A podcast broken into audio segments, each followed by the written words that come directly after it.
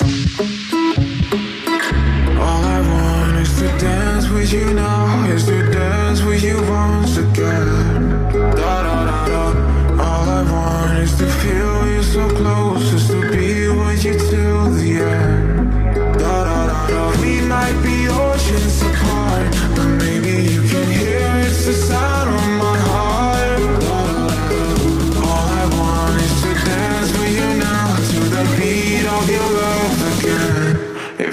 feels like dum dum dum da da da da. Da da da da da da da da da. Da da da da da da da da. É domingo, 30 de janeiro de 2022, estamos chegando!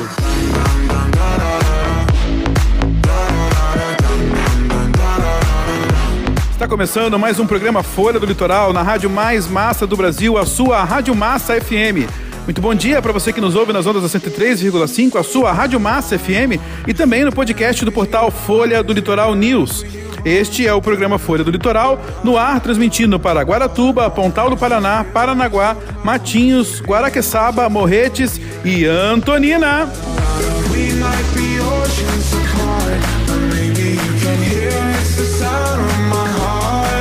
Eu sou Paulo Henrique, junto com você todos os domingos, passando a limpo os principais acontecimentos da semana de forma descontraída e com informação de muita qualidade. Amanhã você confere tudo que rolou aqui no programa no podcast do portal Folha do Litoral News em www.folhadolitoral.com.br. Comigo na bancada as comunicadoras Ana Paula Scard e Séries Martins. Bom dia, Séries! Bom dia, Paulo Henrique. Bom dia, Ana. Bom dia para você que está acompanhando a partir de agora o nosso programa Folha do Litoral. Feliz domingo! Ana Paula, bom dia! Bom dia, Paulo Henrique. Bom dia, Séries Martins. Estou de volta, graças a Deus, firme e forte. Bom dia a todos os nossos queridos ouvintes. Bom dia! Séries, a gente achou que ela não ia voltar, mas não deu certo, né? Ela tá aqui de novo. Pois está aqui de novo, né, Aninha? Seja bem-vinda! Nada, mais firme e forte do que nunca. E agora morena.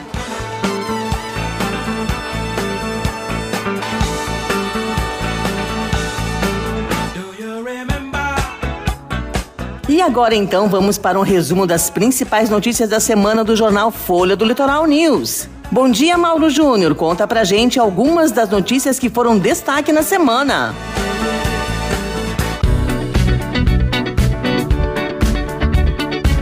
Boa tarde, Séries Martins. Boa tarde, Ana. Boa tarde, Paulo Oliveira. Boa tarde também para você que acompanha o programa Folha do Litoral aqui na Massa FM. Na semana que passou, o Porto de Paranaguá fez o primeiro embarque de carga de projeto. É um embarque especial que depende de uma mão de obra especializada e que o Porto de Paranaguá vem se consolidando. Esse ano foi o primeiro embarque realizado no berço 215 do cais comercial do Porto de Paranaguá.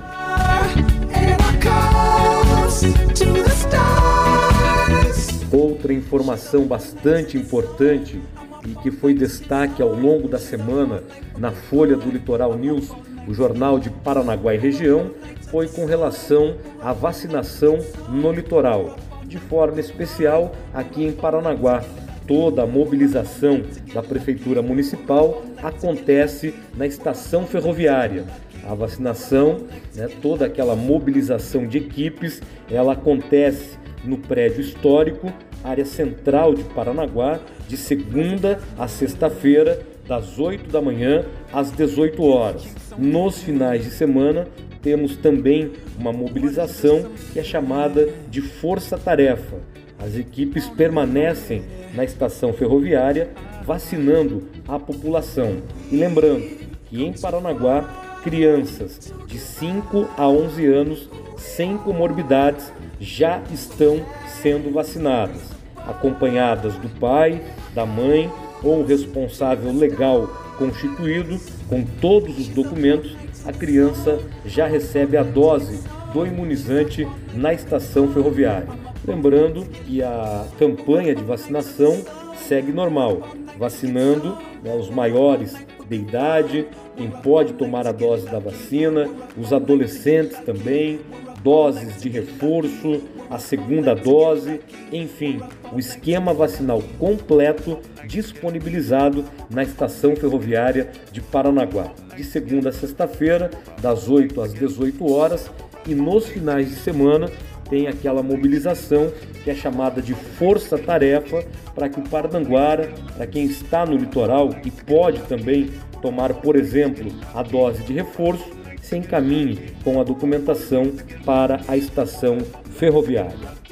Aqui de Paranaguá, com as notícias da Folha do Litoral News, o seu jornal diário, não só de Paranaguá, mas de toda a região, também disponível nas plataformas digitais, o nosso site, sempre com a melhor informação aqui da nossa região. Paulo Júnior para o programa Folha do Litoral na Massa FM. Muito bem, obrigada Mauro Júnior pela sua participação aqui no programa Folha do Litoral na Massa FM. E até domingo que vem, Mauro.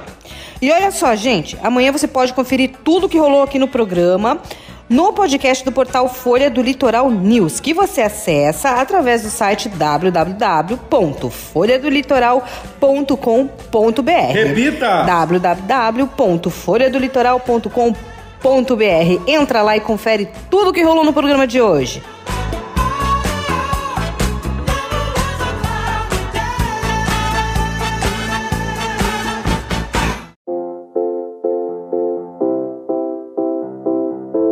Mais uma vez, bom dia para você que nos ouve pela Massa FM 103.5 e também pelo podcast do portal Folha do Litoral News. Estamos de volta e vamos seguindo por aqui com o programa Folha do Litoral com a apresentação de Paulo Henrique. Se liga com a gente, aqui tem informação de qualidade e muita descontração para o seu domingão. E vamos então ao nosso giro pelo litoral mais bonito do Brasil, o nosso litoral do Paraná, com os nossos correspondentes. Diz aí, Ana! Digo, Paulo, digo sim. Eu digo que agora a gente vai ouvir as notícias lá da namoradinha do Paraná, diretamente de Matinhos. Vai falar com a gente o nosso amigo Antônio Carlos, mais conhecido como Tunico. Bom dia, Tunico. Bom dia, Ana. Bom dia, Séries. Paulinho, bom dia. Bom dia a todos os ouvintes da Massa FM. Mais uma vez aqui junto com vocês, curtindo o programa Folha do Litoral e trazendo aqui os assuntos relevantes do nosso município de Matinhos.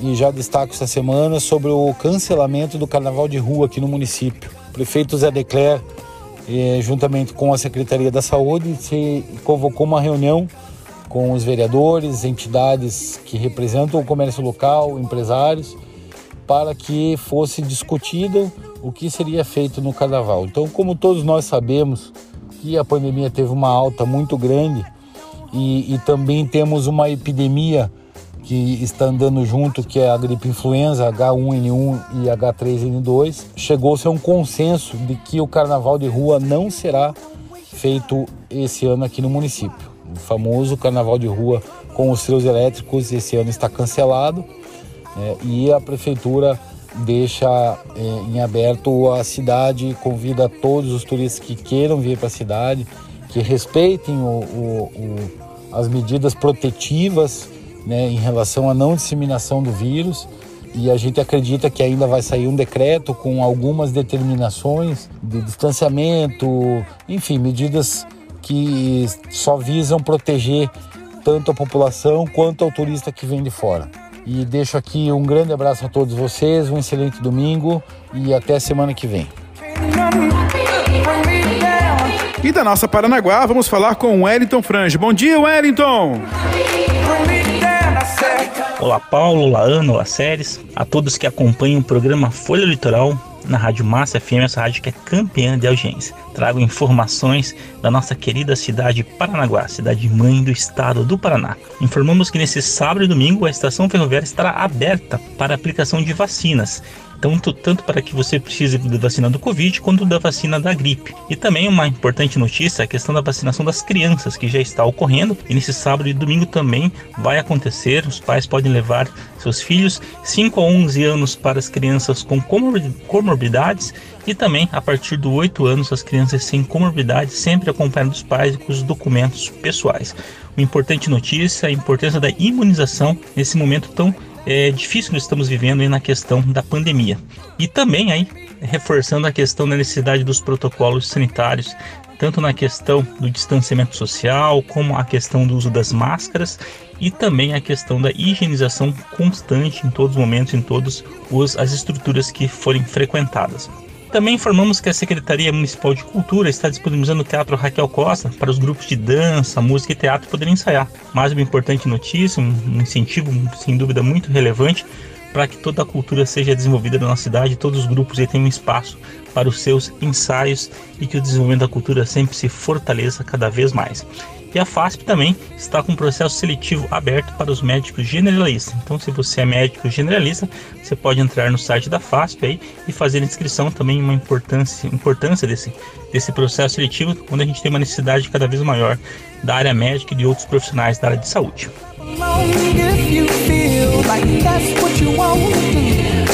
E para deixar a gente bem informado sobre as notícias da nossa bela Antonina, eu chamo ele, Marcelo Gomes. Bom dia, Marcelo. Bom dia, Ana, Séries, Paulo Henrique. Bom dia a todos os ouvintes da Rádio Massa FM que estão ligados no programa Folha do Litoral. Aqui é Marcelo Gomes e estou falando de Antonina, uma das cidades mais lindas do litoral sul do Brasil.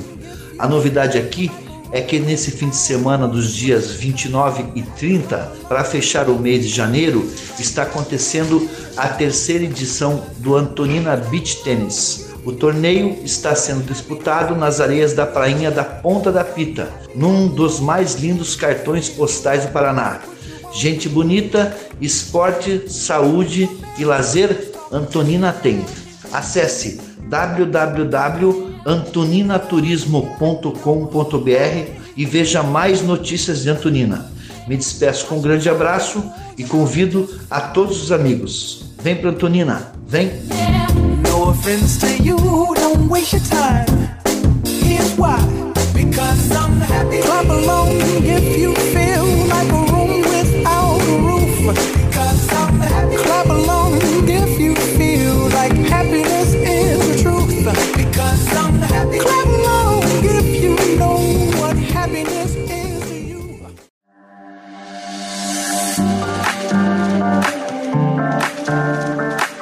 Olha, gente, as varas criminais processam e julgam casos relacionados, por exemplo, a crimes como roubos, agressões, tráfico de drogas, entre muitos outros. Nessas unidades também tramitam processos sobre os casos gravíssimos, como os crimes contra a vida, por exemplo. Contudo, o julgamento desses crimes não são feitos somente pelas varas criminais. Em muitos casos, vão a júri popular, que são formados por cidadãos comuns maiores de 21 anos que não tenham pendências com a lei. E hoje o programa Folha do Litoral recebe para nossa entrevista o juiz da vara criminal e anexos da comarca de Matinhos, Dr. Ricardo José Lopes.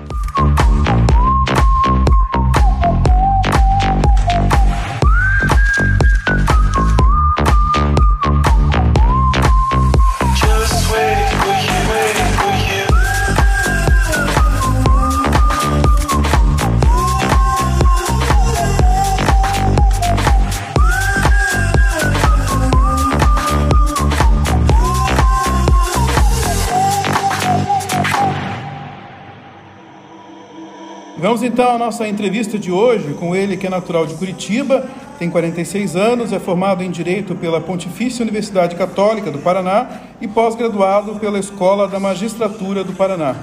Atuou como advogado de 2002 a 2004 e foi assessor do Tribunal de Justiça entre 2004 e 2008. Foi juiz substituto na seção judiciária de Umuarama e também foi juiz de direito nas comarcas de Formosa do Oeste, Carlópolis e Ibaiti. O nosso entrevistado de hoje é o filho do seu Hildo e da dona Rosicler, o juiz titular da Vara Criminal e Anexos da Comarca de Matinhos, o doutor Ricardo José Lopes. Doutor Ricardo, seja muito bem-vindo. Eu quero dizer que nós estamos imensamente felizes em recebê-lo aqui, não só pelo profissional que o senhor é, mas também pela forma com que o senhor se dedica socialmente para melhorar a vida da cidade em que vive. Seja muito bem-vindo à Massa FM e ao portal Folha do Litoral News. Bom dia. Dia, Paulo Henrique. Bom dia, Ana. Bom dia, Séries. É um orgulho para nós participarmos do programa. Nós temos um carinho especial pelo litoral, então nós cumprimentamos também todos os ouvintes. Muito obrigado, seja mais uma vez muito bem-vindo ao programa Folha do Litoral.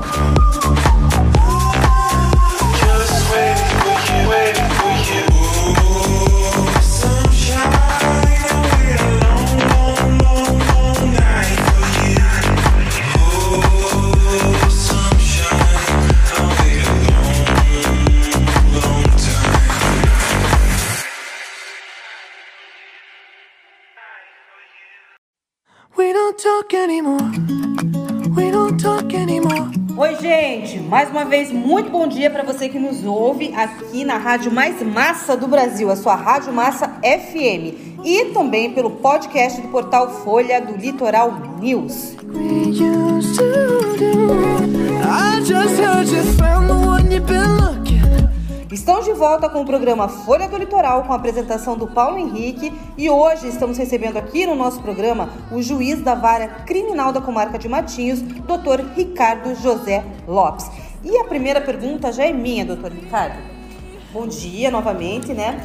A nossa primeira pergunta é sobre a sua trajetória profissional. O que levou o senhor a escolher a carreira de direito? E como foi a decisão pela magistratura? É, enfim, era um sonho de infância, essa vontade veio que meio por acaso? Conta um pouco pra gente sobre a sua história. É, não, ela não veio por acaso, embora não fosse um sonho de infância, também não era. Na infância, é claro, na infância a gente quer ser muitas coisas, né? É verdade. Mas, assim, na adolescência, o meu objetivo, quando eu fui para o ensino médio, era ser engenheiro mecânico. Sempre gostei muito de carro, sempre gostei muito de motor. Gostava de trabalhar com alguns amigos que faziam mecânica por esporte, por hobby. Eu adorava mexer com isso e gostaria muito. Naquela época tinha essa intenção de fazer o curso de engenharia mecânica. Só que num determinado momento da minha vida, eu passei por uma situação muito constrangedora no que diz respeito a preconceito racial, que me fez mudar de opinião. Nós tivemos uma professora na escola que me disse que aquela não era uma escola para negros. E eu sempre fui um sujeito meio Caxias, CDF, né? Nossa, Sentava bem Paraná, na frente. isso? Aqui no Paraná, em Curitiba. Né, E eu sempre fui CDF, gostava de estudar e, e a minha personalidade já é uma personalidade, uma pessoa mais reservada, né? E ao ver aquilo, eu tinha 15 anos de idade, eu simplesmente perguntei a ela, que estava a um metro e meio da minha frente, falei, mas como não, professora? Ela disse, não, aqui não é escola para negros. Eu me calei. Naquela época a gente respeitava o professor, né? E fui para casa muito nervoso, né? Foi uma noite que eu acho que eu chorei a noite inteira. Nossa, até, até me arrepio. É. Ouve esse tipo de coisa. Que a gente ouve esses casos e acha que é ficção, né? Sim. Quando a gente se depara com É. esses casos É. é, verídicos, a gente fica realmente muito assustado. Geralmente as pessoas têm essa reação, né? Não acreditam que isso possa ter acontecido, mas aconteceu comigo, como já aconteceu com meu pai, enfim. Bom, e eu refletindo durante a madrugada, eu me recordei que essa professora elogiava muito o filho dela, eu não conheci, né? Espero que esteja bem. E ela dizia que ele ia ser um grande advogado. Então eu decidi naquela madrugada que eu também ia ser um grande advogado. Essa seria a minha resposta para ela, mesmo que ela não tomasse conhecimento disso depois, né?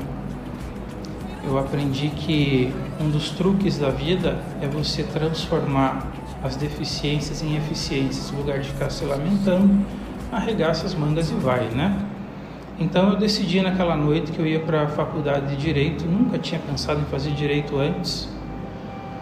Eu estava no terceiro ano do ensino médio, já pensando mesmo no vestibular, mas preparando para o vestibular de engenharia. e aí, quando surgiram as inscrições, eu fiz a inscrição sem titubear para o curso de direito em todos os vestibulares que eu, que eu me submeti aquele ano. Eu me inscrevi para o curso de direito. Passei na PUC, fui muito feliz lá. Me formei em direito. No primeiro ano, o meu, a minha meta era ser um advogado brilhante. No segundo ano eu comecei a atuar no escritório de advocacia, aprendi muito lá, mas eu percebi que eu não tenho perfil para ser advogado, né? E ao longo do tempo, então, do curso de direito, eu fui tendo a certeza que eu não tinha o perfil para advocacia. Me formei, bacharel em direito, comecei a advogar e surgiu a oportunidade aquelas únicas que aparecem na vida da gente, eu acho que colocada por Deus, né? Porque eu era um estranho no mundo, né? É, desconhecido de todas as autoridades, não conhecia ninguém, meu pai é motorista, minha mãe é empregada doméstica. Então, um amigo me telefonou dizendo que ele conhecia um desembargador que estava fazendo uma seleção para assessoria. E eu me lembro que eu falei para ele, mas André, eu sou advogado, não conheço ninguém no tribunal, eu acho que nem vou participar dessa seleção, não vou ser selecionado, né? Ainda mais que naquela época ainda não tinha a emenda constitucional e, e também não tinha sido ainda formalizado o CNJ, a questão do nepotismo era muito clara no tribunal, tinha muito disso, né? Mas ele acabou dizendo que esse desembargador não, não era assim e então eu fui acabei sendo selecionado e trabalhei é, nesse gabinete desse desembargador por quase cinco anos e foi uma outra transformação na minha vida. Porque eu comecei a ver o judiciário de uma forma diferente, pela postura, pelo conhecimento, pela ética, assim não só o desembargador que eu trabalhei, mas os amigos dele também, desembargadores, falaram, espera aí, a coisa não é como eu imaginava, não, né? Tem mérito aqui, tem bastante. Agora eu decidi, então, eu quero ser juiz, né?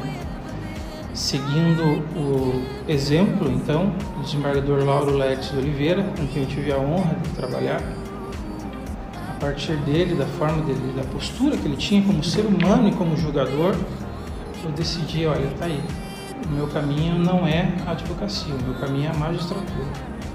E a partir daí comecei a fazer os concursos para magistratura no Brasil inteiro.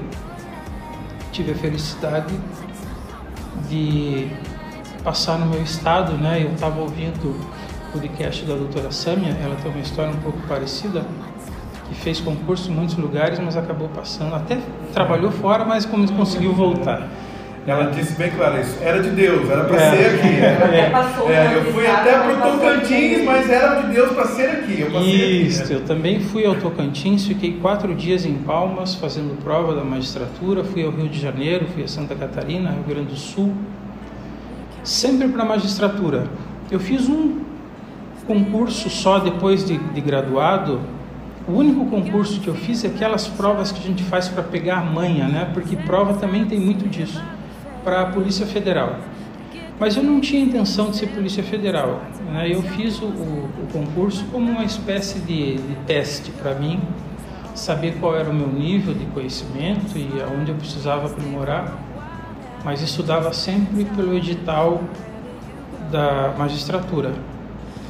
E outro fato interessante que eu também me recordo da doutora Sâmia, para o ouvinte que talvez não saiba, a doutora Sâmia é a delegada de polícia aqui, uma excelente pessoa aqui de Matinhos.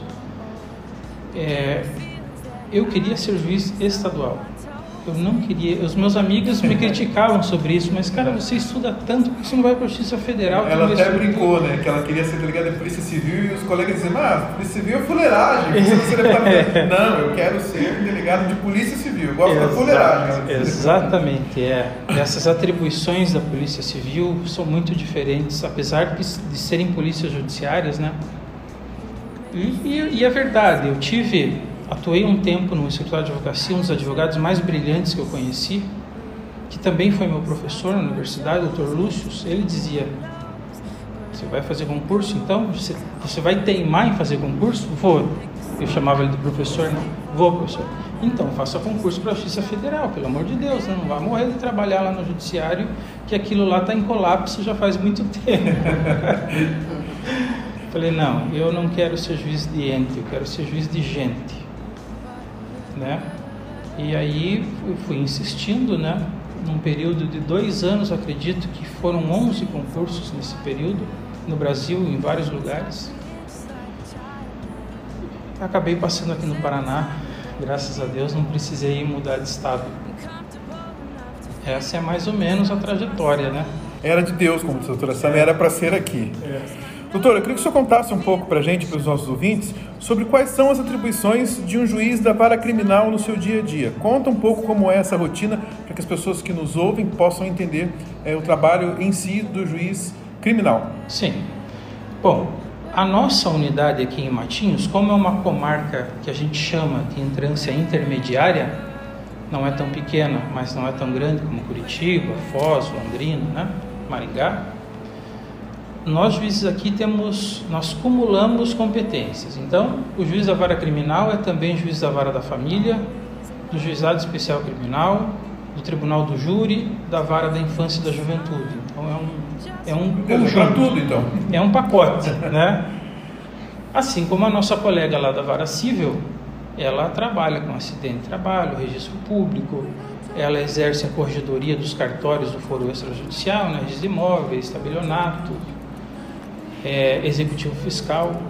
Então nós temos aqui nessas comarcas essa característica. O juiz ele tem que atuar em várias áreas. Então eu não sou juiz só criminal, né? Também da família e da infância. Mas no crime, a nossa competência é o processamento e o julgamento de todos os processos criminais e também atuamos na fase da investigação, porque tem algumas medidas que só o judiciário pode autorizar. Por exemplo, uma busca e apreensão na casa de um cidadão qualquer, é, as prisões preventivas que podem ocorrer antes mesmo de existir processo. Hoje nós temos, infelizmente, isso tem aumentado, os depoimentos é, antecipados de menores que são vítimas de abuso sexual. Isso se faz antes do processo existir. E aí, é claro, os processos criminais propriamente ditos, né? O grande volume aqui gira muito mais em torno do tráfico de drogas, ah, dos furtos e assustadoramente das violências domésticas e familiares contra a mulher. É um volume absurdo. Matinhos tem, em relação ao estado do Paraná, o segundo e terceiro lugar no volume de, de violência contra a mulher. Isso que é apurado, fora o que né, não chega nem ao conhecimento judiciário.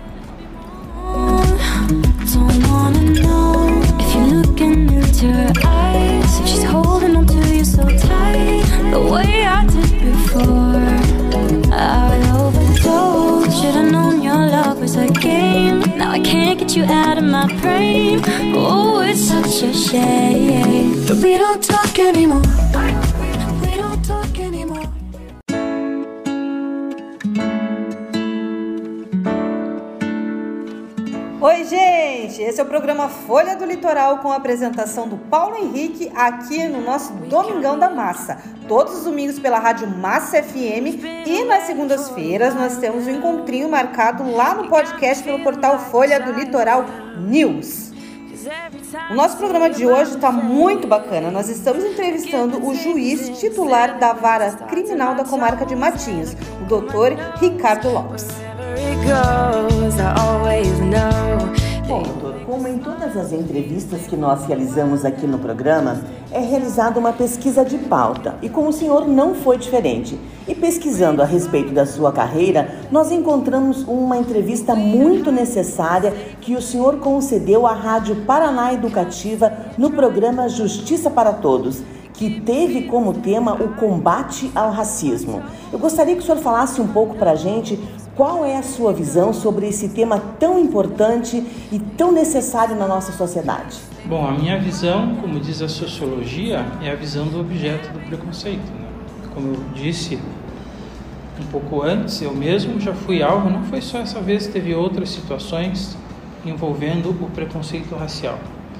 E eu me recordo de ter comentado também, lá nessa entrevista que dei no passado, uma situação talvez a mais constrangedora de todas, porque eu aprovado o concurso da magistratura, explicando melhor para o ouvinte compreender isso, né? Ele é composto de várias fases. O meu concurso foi praticamente um ano de provas, né? Nós temos lá fases objetivas, depois duas provas discursivas, depois duas provas de sentença existe uma sindicância, naturalmente, o Estado precisa verificar se aquela pessoa não está. se tem uma conduta compatível com o cargo. E por fim, nós temos a fase da prova oral, que é o exame feito por uma banca composta por desembargadores, representantes do Ministério, do Ministério Público, hoje não, é representantes da OAB e membros do Judiciário. Claro que é uma prova assustadora, porque é uma prova oral, né?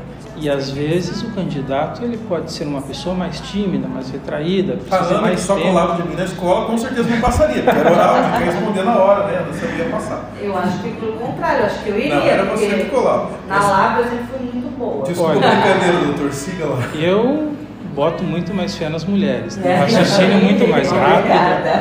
É, O acesso à informação é automático. O homem precisa pensar um pouquinho. O HD tem que dar um giro ou dois para a resposta vir. A mulher não. A mulher já está. Esse acesso é muito rápido, né? Realmente a, a mente feminina é algo extraordinário. Bom, o fato é que eu trabalhava no Tribunal de Justiça como assessor aprovado já na última fase, já aprovado para fazer a prova oral. E eu cheguei no gabinete de um determinado desembargador, já falecido, saudoso, né? E ele me perguntou o seguinte: Olha, eu soube que você foi aprovado aí na, no concurso nosso. Eu falei: Fui, desembargador. Estou nervoso, né? Porque prova oral eu vou ter que encarar 10 desembargadores, não é uma coisa simples. Tranquilo, tranquilo. É. A resposta dele foi a seguinte: não se preocupe, ninguém vai ter coragem de reprovar um candidato negro. Eu, mais uma vez, silenciei e voltei lá aos 15 anos. Pensei, não acredito, de novo. Né? O critério era a cor, não É, a competência do seu estudado. foi a resposta. O fato de eu ter passado nas fases anteriores não dizia nada sobre a minha capacidade intelectual, né? Mas essa foi a resposta que eu não precisaria me preocupar, porque pegava muito mal, né? Reprovar um dos poucos negros que chegam nessa, nessa fase. Mas como eu já sabia a receita, né? Transformar deficiência em eficiência, na hora balança, é claro, ninguém acha isso confortável. Eu fiz o que eu precisava fazer lá, me retirei, fui estudar, como sempre estudei. Não foi fácil a prova porque não é para ninguém, mas eu estou aqui hoje e não é porque sou negro, eu estou aqui hoje porque eu realmente consegui entregar as respostas que me perguntaram, né? Com certeza. Esta foi a, a, a história que eu já havia contado antes. E é claro, eu diria, eu falava da sociologia. A sociologia ensina que a melhor forma de você compreender uma questão é você tentar se colocar como objeto dela, né? Então, quem sofreu racismo não, não conhece o racismo porque leu num livro, numa revista, ouviu num podcast, ouviu na televisão, ouviu alguém falando. Quem sofreu o racismo, ele foi objeto do racismo, ele sabe como é. Sabe o que se sente. É. O racismo, o preconceito, seja qual for, aqui a gente está falando do racismo, mas podia ser homofobia, por exemplo, né? é a mesma coisa. Ele tem um certo efeito paralisante na pessoa.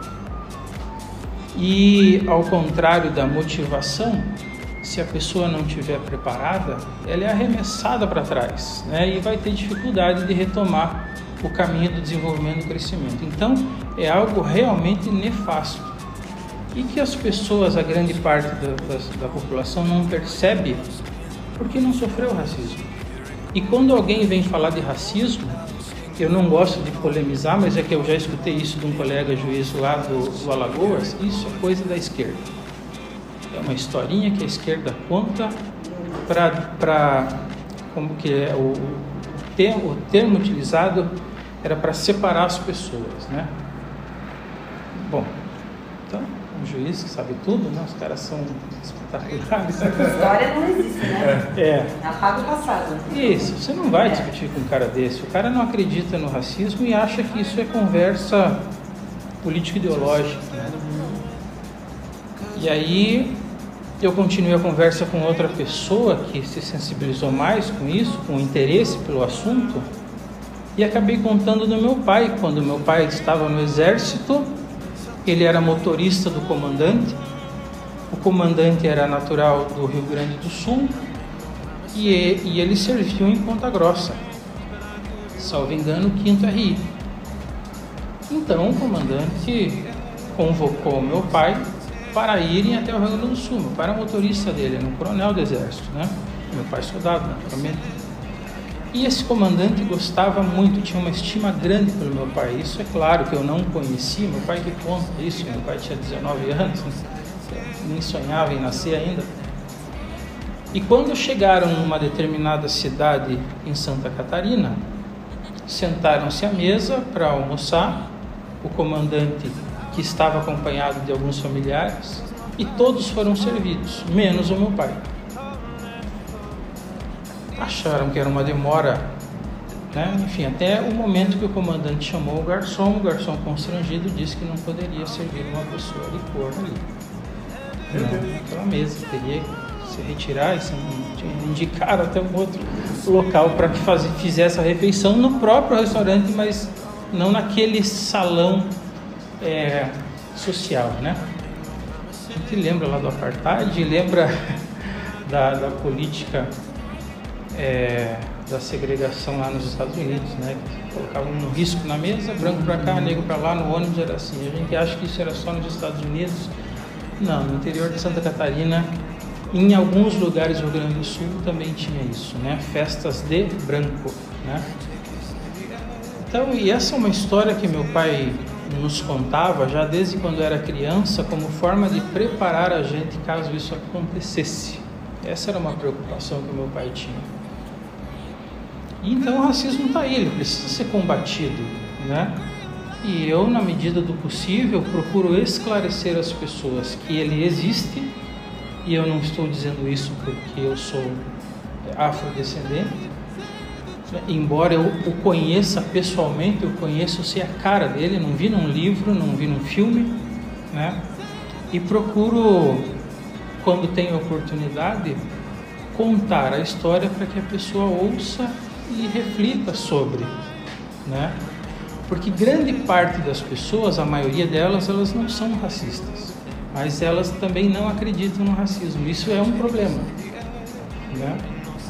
Então a gente é, no passado já tinha desenvolvido alguns textos sobre isso, participado de algumas conferências, né? E eu faço essas participações com um pouco de restrição, porque é quase impossível não entrar na questão político-ideológica. As pessoas confundem muito, Confundem né? completamente, né? E eu, eu nem tenho orientação à esquerda, apesar que esse tema nem é mais atual, né? Nem se fala mais esquerda-direita, né? Mas eu não, não tenho essa orientação, né? De qualquer maneira, a gente não consegue entrar com temas sociais sensíveis, inclusive em ambientes qualificados, porque isso é coisa da esquerda, né? Tem que colocar um carimbo e um selo e aqui não se fala nisso. Muito difícil. Existe uma frase que eu gosto muito que não basta você não ser racista, você tem que ser antirracista. E eu acho que essa frase é bem impactante e bem verdadeira, assim, que não- hoje em dia não basta, né? não, ah, não sou racista, você tem que ser antirracista, você tem que combater diretamente. Né? Em situações como essa que, que o senhor acabou de nos contar, que não foi servido, eu hoje sairia do restaurante, eu não pensaria nem Não, duas sem vezes. dúvida. Sem dúvida. Você para fazer barraco não precisa muita coisa, Não, né? Numa situação dessa, então. Não, Deus É. é, graças a Deus não aconteceu comigo, porque senão eu ia ficar conhecida no Brasil inteiro. É verdade. Veja, eh, numa outra situação que não tem nada a ver com racismo e que eu me vi ali como eu esperava mais de mim, né? Eu me lembro que eu andava no calçadão da Rua 15 em Curitiba e uma pessoa na minha frente, provavelmente embriagado ou sob o entorpecente, não sei. Mas você via que aquela pessoa estava alterada, quimicamente alterada. E, e aí e eu vindo atrás, estudante, é, lá no primeiro ano de faculdade, por aí, essa pessoa foi cair, bem na minha frente. E o meu impulso, ao invés de segurá-la para ela não se machucar, foi jogar o corpo para trás. Sabe, foi uma coisa sem pensar, um reflexo, mas que me ensinou muito sobre a questão do humano, do humanitário, as posturas. Eu nunca esqueci aquilo. Eu devia ter segurado aquela pessoa. independente de quem seja a situação que estava, teria evitado que ela caísse, machucasse. Depois chama o SAMU, sei lá, vê o que faz. Eu não, eu pulei para trás, a pessoa caiu, mas se estatelou no chão. E aquilo marcou muito, né? É claro que eu não estava esperto, estava distraído, nem foi intencional, foi um reflexo. Mas esse reflexo eu nunca esqueci. É, abandonei a pessoa em queda, assim, né? Podia ter agido, podia ter feito alguma coisa e não fiz. Claro, não foi nada muito sério, mas é nessas pequenas coisas que a gente aprende as grandes. Até porque tudo que é grande começa pequeno, né? Então, eu desde lá me cuido para, na medida do possível, das minhas forças, não permitir essa, nem a injustiça, nem a omissão. Essa é a empatia, né? E se fosse eu? E se fosse eu, exatamente. A empatia é tudo, né? É. Às vezes eu estou irritado no trânsito, eu nunca buzino para ninguém, eu acho, né? Mas dá vontade. dirigiu atrás da Ana Paula. Você dirigiu, você vai buzinar bastante. Não, vontade eu tenho, Meu mas Deus. eu penso nisso. E se, será que eu não faço de vez em quando uma barbeiragem dessa? E se fosse meu pai que está no trânsito, né? Aí você vê, às vezes uma pessoa idosa, ela tem o tempo dela, não é igual ao seu, né? É isso, empatia. Se a gente se Verdade. ajudar, E doutor, com todas essas experiências que o senhor já teve, o senhor participa de algum grupo, algum movimento antirracismo? Eu já fui chamado, existe um movimento muito legal no próprio Tribunal de Justiça de Servidores, que fui chamado, fui, fui convidado, mas eu acabei não aderindo por dois motivos. Ah, como vou dizer isso sem ir para a corregedoria? o CNJ. Não, não, imagina. Se a gente não puder sequer se manifestar, não adianta ficar falando sobre democracia, né? Mas é que o CNJ tem uma postura de cercear um pouco a liberdade de expressão dos magistrados sobre determinados temas. Então eu preferi não participar ativamente desse grupo, primeiro para que não haja aquela confusão política ideológica que sempre circula quando os temas são sociais, né?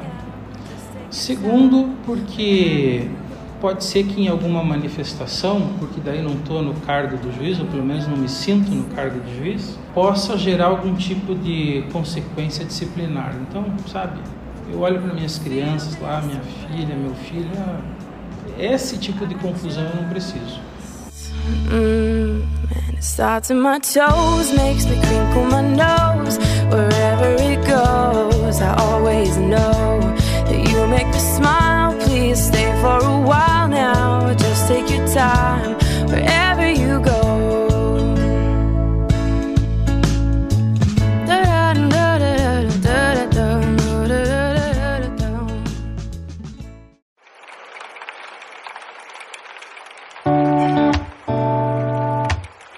gente agradece mais uma vez a sua audiência, a sua companhia aqui no Domingão da Massa. Este é o programa Folha do Litoral com a apresentação de Paulo Henrique para a Massa FM e para o podcast do portal Folha do Litoral News, que amanhã disponibiliza o nosso programa na íntegra em www.folhadolitoral.com.br. Repita. www.folhadolitoral.com.br. E o nosso entrevistado de hoje é o juiz titular da Vara Criminal e Anexos da Comarca de Matinhos, Dr. Ricardo José Lopes. Doutor, a gente sabe que com a pandemia da Covid-19, a violência aumentou grandemente, né? Principalmente nos casos de feminicídio, homicídios e outros tipos de violência. Atualmente, quais são as situações com maiores demandas dentro da vara criminal de Matinhos? O senhor já comentou um pouquinho disso, né? Mas vamos É. aprofundar um pouquinho mais. Ah, então vamos lá, os top 3, né? É, top 3. É. Bom, violência doméstica familiar contra a mulher, eu acredito que está em primeiro lugar. Quando a gente fala violência é, domiciliar contra a mulher, não necessariamente a gente está falando de casos muito graves em termos de resultado físico, né, ou psicológico. O que tem havido muito, muito mesmo, isso tem me surpreendido, não é problema com o marido, ex-marido, namorado, é com o filho. Filho que faz uso de entorpecente, abusa de, de álcool, chega em casa e agride os pais. O registro fica muito mais destacado em relação à mãe, porque a Lei Maria da Penha tem uma tutela especial para a mulher, mas isso é em relação aos pais de uma forma geral. E é claro, tem outro dado estatístico, né? Ah, muito comum as mães estarem cuidando dos filhos sozinhas há muito tempo. Né? E às vezes dos filhos dos filhos, né? Dos filhos dos filhos. Muito comum, isso é demais. A capacidade e a coragem, por isso que eu admiro muito as mulheres, né? Para a mulher, por maior que seja a dificuldade, ela dá um jeito. Para o homem é sempre difícil. Você faz uma audiência aqui na vara da infância com menores infratores, o pai nunca aparece, é sempre a mãe ou a avó. Cadê o pai? Está trabalhando. Então ainda existe a concepção de que o pai coloca dinheiro em casa e, a mãe, que se vire. a mãe que se vire com todo o resto, né? Porque é muito mais fácil ser trabalhado que cuidar de uma criança, né? Você não tem dúvida. Cuidar de uma criança e da casa junto, porque a- as pessoas que se têm ao luxo de ter uma empregada, uma secretária doméstica, são poucas, né?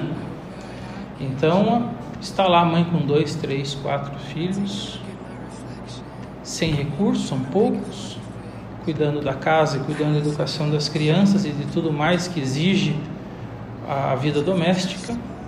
De vez em quando ainda dá um jeito de sair fazer uma diária, alguma coisa. E o sujeito está lá andaime, trabalhando, feliz da vida, né? Ainda se dá o luxo de sair na sexta-feira à noite, tomar uma cerveja com os amigos, volta para casa bêbado, faz uma confusão dos diabos e ainda xinga a mulher de tudo quanto é todas as palavras que a gente não pode nem deve é. Exatamente. Pronto. Maria da Penha, né? E aí isso tem um volume muito grande. O tráfico de drogas é, Matinhos ela é uma cidade estratégica para o tráfico, né? Como vocês são da comunicação, devem estar acompanhando o número enorme de apreensões, não só no Brasil como no exterior de drogas saídas daqui. Acompanhando assustados e preocupados. Exatamente. Então nós temos a MSC, por exemplo, uma grande empresa transoceânica, não opera mais no Brasil enquanto o Brasil não resolver isso. Porque senão eles estão usando os navios deles, os navios deles, para transportar drogas sem saber, né?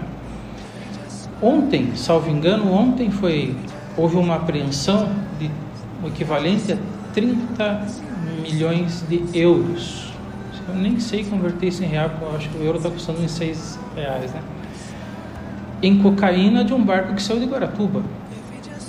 Isso nas Ilhas Canárias. Olha só como é que é, né? O sujeito pega um barco de pesca de 20 metros, atravessa o oceano com isso, com 30 milhões de euros em cocaína dentro, né? Então nós estamos aqui numa posição muito estratégica. A, toda a região portuária ela é estratégica. E pelo que a gente tem percebido, com base nas informações do serviço de inteligência, é que os portos eles já estão mais ou menos dominados. Cada facção já tem o seu. E aí isso ocorre uma, com uma certa tranquilidade, né? Agora, Matinhos não está dominado ainda, né? Felizmente, a Polícia Civil, a Polícia Militar ainda não deixou e os próprios traficantes estão em guerra. Por isso que nós temos um índice de violência, de morte tão alta. Disputa pela cidade, porque Paranaguá já está dominado. Guaratuba, de certa forma, também. Itajaí, então, Santos subindo. As facções já entraram e já têm ali a sua preferência, né? Eu não estou dizendo que os portos são coniventes, mas o que acontece por trás, né? E, e é claro que isso envolve corrupção. E essas facções, elas são extremamente equipadas, né? Elas conseguem ter um, um, um alcance à sociedade maior até mesmo que a polícia, na verdade? Se hoje um traficante é, grande, vamos dizer assim, ordenar que as pessoas usem máscara, elas vão usar sem reclamar. Se um traficante ordenar que elas fiquem em casa, elas vão ficar sem reclamar. Se o prefeito fizer isso, capaz que não se reeleja. Para você ver o que é a força do crime organizado. É verdade. Infelizmente, né? A que ponto nós vamos chegar, né? Doutor Ricardo, o judiciário sempre foi, de forma geral, para a sociedade uma reserva moral, acima das questões de corrupção e de outros maus feitos, tanto do poder executivo, do poder legislativo e do próprio eh, poder judiciário. Eu queria que o senhor falasse um pouco para a gente sobre a sua visão do papel do judiciário na sociedade, não apenas do papel legal, né, determinado pela Constituição, mas também do papel social que ocupa como a esperança aí de toda uma sociedade como o povo brasileiro. Olha, eu sempre fui crítico também do judiciário, né? Não é porque eu sou magistrado que eu vou dizer que aqui é tudo a mil maravilhas, né? Nós estamos com um sistema de justiça no Brasil em colapso já há muito tempo. É, isso também é um dos motivos que fez com que ah, o Congresso Nacional criasse o CNJ, por exemplo, né? Para organizar esse serviço que é essencial. Sem o judiciário é, é impossível realizar a vida urbana ou rural, não dá, né? Porque se você não tem quem aplique a regra, você não consegue organizar a sociedade. Assim, grosso modo, né? Não quero reduzir o, o direito a uma simples forma de controle e organização, mas o judiciário tem esse, essa função. Hoje, o que me incomoda um pouco é que, além do enorme acervo que nós temos, por exemplo, eu tenho concluso. Conclusão é quando os processos vêm para a mesa do juiz, né? Mais de 1.200 processos. Só que estão, entre aspas, na minha mesa, fora o que está no cartório. Se eu fizer 100 processos por dia, que a gente às vezes não consegue por causa das audiências e as atribuições administrativas, quanto tempo eu vou demorar para chegar no último? Isso para os despachos, e depois tem as fases de julgamento, de instrução, até chegar na sentença. Então é muito difícil explicar para as pessoas por que é que o processo dela está dois, três anos, quatro anos, tem processo até mais, né? sem julgamento. Então nós temos uma função essencial que é resolver os conflitos que surgem entre as pessoas através de uma decisão e a partir do momento que aquela decisão está estabilizada, não comporta mais recurso, aquela vai ser a regra para aquelas pessoas, né? Vamos dizer assim, quem tem razão, quem não tem razão, está descrito ali na decisão, na sentença, e aquilo tem que ser cumprido, ponto. Segue o baile, né? Vida que segue. É isso que o judiciário tem que fazer. Só que nós não estamos conseguindo fazer isso num tempo hábil, num tempo razoável que traga para a pessoa aquela sensação de que, bom, bem ou mal, está resolvido, né? É, e aí acabamos perdendo com essa demora, que, é, que não é intencional, é claro, uma grande parte da nossa função social, que é justamente equilibrar os conflitos da sociedade. Soma-se a isso uma iniciativa muito forte que tem sido motivada e fomentada e de, enfim, é, tanto pelo CNJ, o Supremo Tribunal Federal, o STJ, os tribunais de justiça do país inteiro entraram numa vibe que o juiz tem que ser assistente social, né? Eu faço uma crítica a isso. Eu mal consigo fazer as audiências e ainda tenho que ficar me preocupando com projetos sociais Projetos sociais são importantes, mas não tem dúvida que são. Mas é o juiz que tem que fazer isso. Como? Com que ferramenta? Eu, por exemplo, tenho um índice grande de adolescentes envolvidos com tráfico, com abuso sexual. São questões relevantíssimas e eu não tenho nenhum serviço auxiliar da infância para ajudar.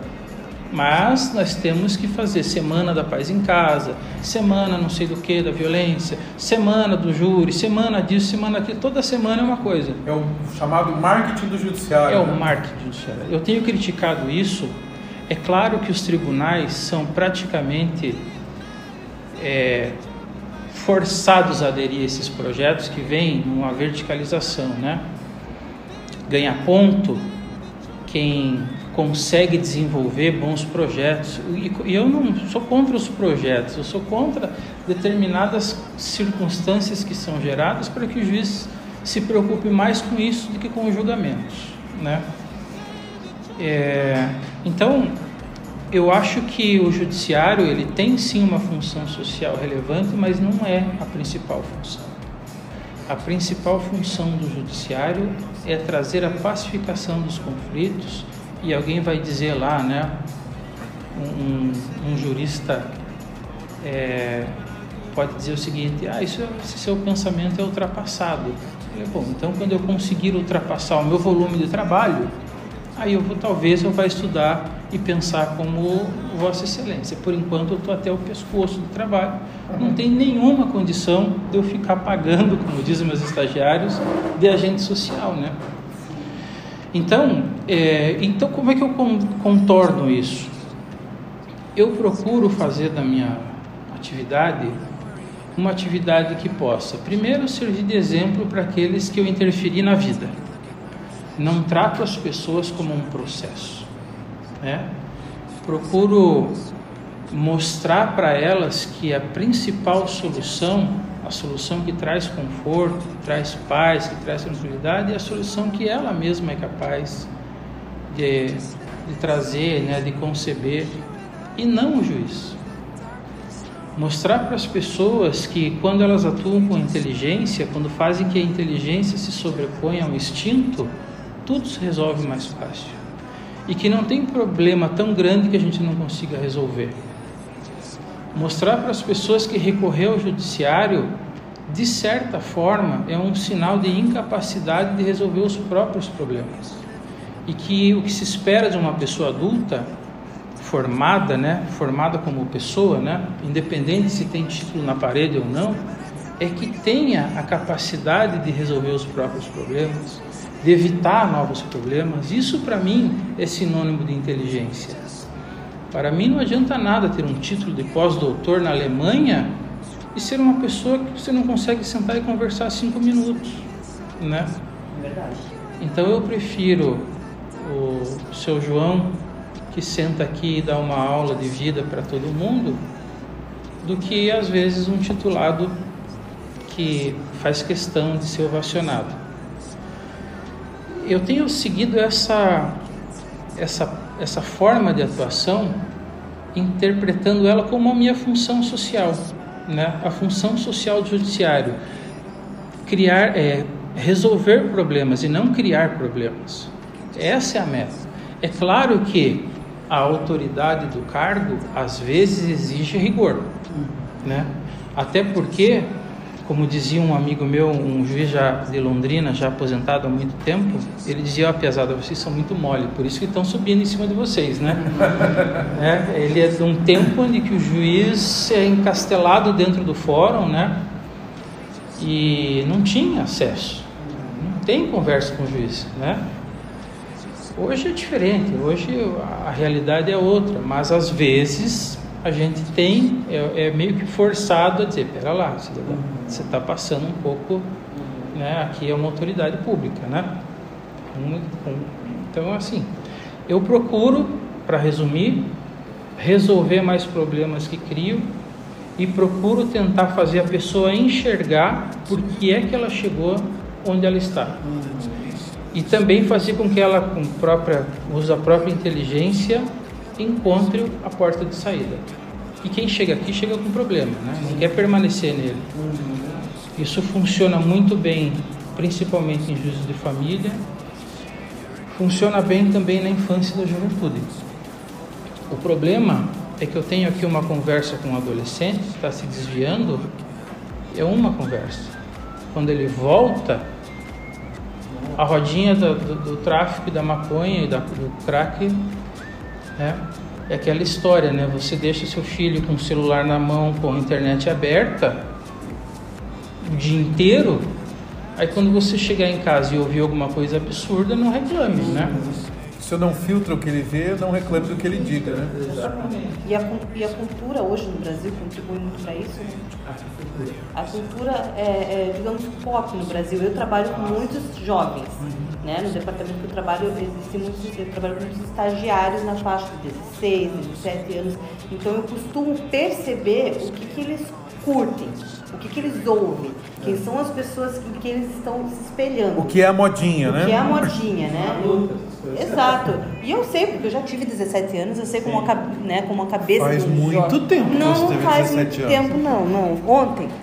É, e eu sei como funciona. Então eu converso muito com eles, eu tenho primo nessa idade também, eu procuro conversar. Mas eu percebo que eles são muito influenciados pela cultura pop brasileira de, de hoje em dia, assim. É, é aquela coisa, eu quero ser o, o MC. O MC tal, é, até mesmo no, no- no- na vestimenta, no, no- no estilo de vida. As letras entendeu? das músicas, né, que são As populares. letras das aí a gente vê músicas. esse culto ao... ao- E eles cultuam realmente, entende? Os modismos sempre existiram, mas hoje parece mais preocupante. Eu não sei se é porque hoje eu vejo com a visão de uma pessoa adulta e antes de um adolescente, mas sinceramente no meu tempo não era assim, né? É, me preocupa muito pelo seguinte: eu não vejo gana, eu não vejo sonho, eu não vejo vontade nos adolescentes. Vontade muito é, flácida, assim. O camarada ele quer Vontade ter a moto, fácil, sim, ele quer ter uma moto, ele quer andar de carrão, ele quer pagar de gatinho na praia para as meninas. Só que ele quer isso fácil. Se a gente for observar, é, toda pessoa de sucesso, ela tem por trás dela um esforço e uma dedicação exemplar. Mesmo que esse Exatamente. sucesso seja um crime. Se você pegar um líder de organização criminosa, eu aposto para você, esse cara trabalha 24 horas por dia. Tenho certeza. Ele não descuida do negócio dele. Se você pegar, por exemplo, eu não quero, não, sem nenhuma generalização de forma alguma, mas se você pegar um político lá em Brasília taxado de corrupto, esse cara trabalha muito. Então, para você ter sucesso, seja eticamente, enriquecer eticamente, licitamente ou não, você vai ter que se esforçar. Então, não tem ilusão maior do que é, distraídos venceremos, né? Acho que era o Nelson Rodrigues que dizia isso. Não. Jamais. Deixa a vida me levar, a vida leva eu, você não vai a lugar nenhum. Sem esforço não tem recompensa, né? E a juventude de hoje, por que, que eu acho que é diferente da juventude do passado? Porque eu acho que no passado a gente tinha sonhos, a gente queria ser alguma coisa. Hoje, no máximo, o cara quer ser o gerente da boca. É.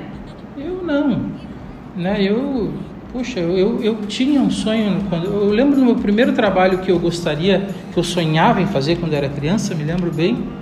Eu queria ser empacotador do Demeter, lá no GVV. Olha, Eu achava o máximo aquilo. Naquela época, o supermercado não era sacola, era saco, era pacote Papel, né? de papel. É, É, Paula. papel craft. É, eu queria ser, eu, inclusive o meu sonho de infância era ser caixa de supermercado. A minha mãe até comprou um, um brinquedo na época que era caixa, tinha o- a- os produtos e eu A ficava- gavetinha, a gavetinha, aham, dinheiro. dinheiro. E eu ficava horas ali. Eu não sei do que vocês estão falando porque eu sou jovem, prossiga. É, eu já não sou tanto. né?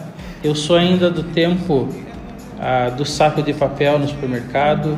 Existia o cargo, o cara tinha na carteira de trabalho dele empacotador. Eu queria ser empacotador, achava o máximo aquilo. Ganhava gorjeta no, no estacionamento, né? Hoje, a impressão que eu tenho é que apesar daqui andar na moda, aliás é uma moda horrível, essa roupa de rapper é horrível, acho medonho isso. Também acho, né? Nunca, da mesma opinião. nunca me vesti assim. Ele quer ficar debaixo de uma árvore, né? na sombra e na água fresca, e isso vai desde a pessoa sem recurso até a classe média. E às vezes nas Exato, classes mais altas é, é um pouco pior, às vezes. Porque daí ela tem muito mais acesso do que a pessoa que, não, que é da classe baixa, por exemplo. E mesmo assim insiste, né? É quase uma opção pelo ridículo, assim. Mas no começo da entrevista, Paulo, eu falei que a universidade, a PUC, mudou a minha vida e mudou mesmo. Para mim, a PUC foi uma universidade no sentido amplo. E eu vou explicar por quê. Eu cheguei na universidade com uma visão do oprimido, né? Cheguei com esse pensamento que é comum na adolescência. E quando eu cheguei no estacionamento, isso foi em 97. Tinha um monte de BMW. Onde é que já se viu um estudante andar de BMW? Tinha um monte de carrão lá, turbo e não sei o que, GTI, TSI, tudo quanto é I. Eu falei, Ixi. A primeira, o primeiro dia que eu pisei na universidade, eu falei, isso não vai prestar. Vim parar no meio de um monte de burguês, que o vocabulário era esse, e isso não vai dar certo. Beleza. Então eu entrei, sentei na primeira carteira do lado da porta, sim, a porta era na frente. É, tinha o quadro do professor, a porta era ao lado do quadro, então era bem na frente. Eu sentei na primeira fila, encostado na parede e fiquei só observando.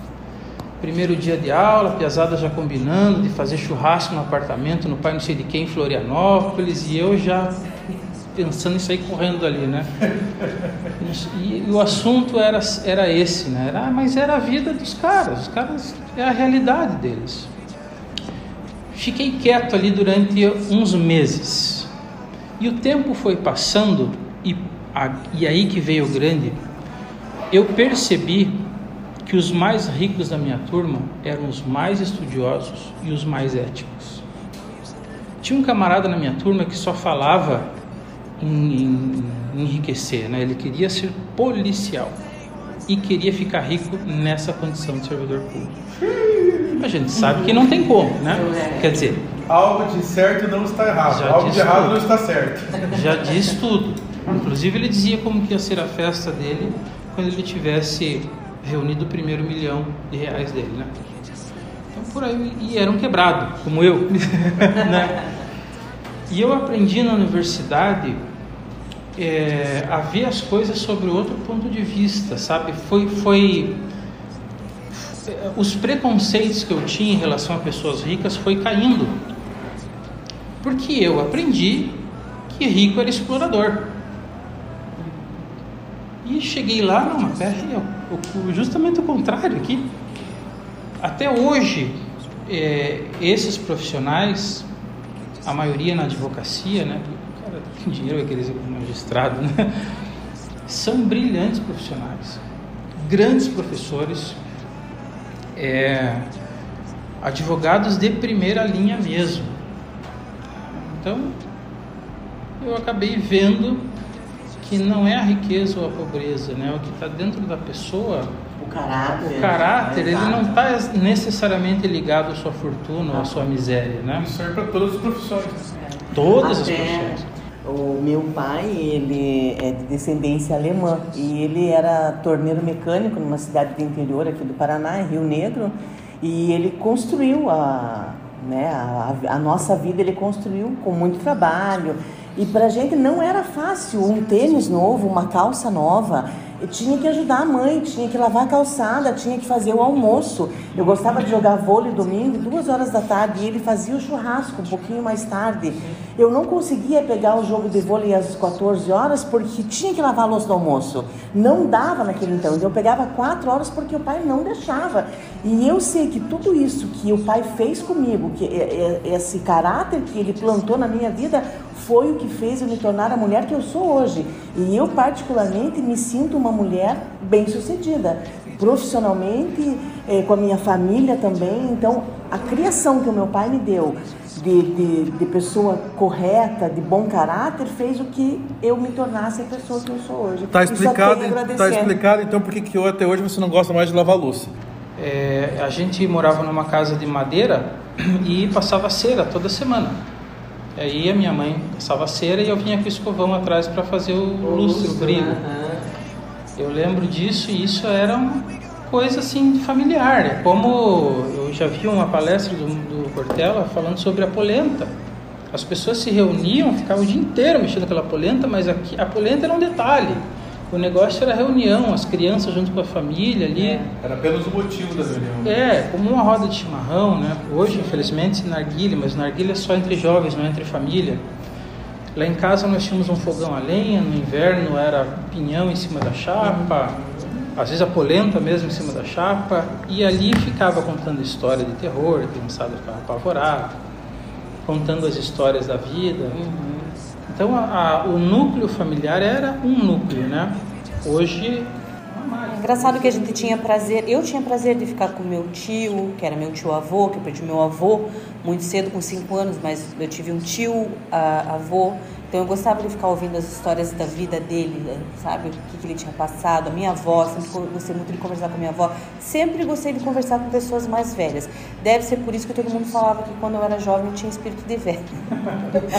Mas Ainda tem, diga-se Tenho e prefiro e, Não, mas a e minha gosto. neta, eu, eu começo a contar a história para ela, minha neta tem 13 anos, daí ela fala assim, conta vó, conta mais, eu quero saber.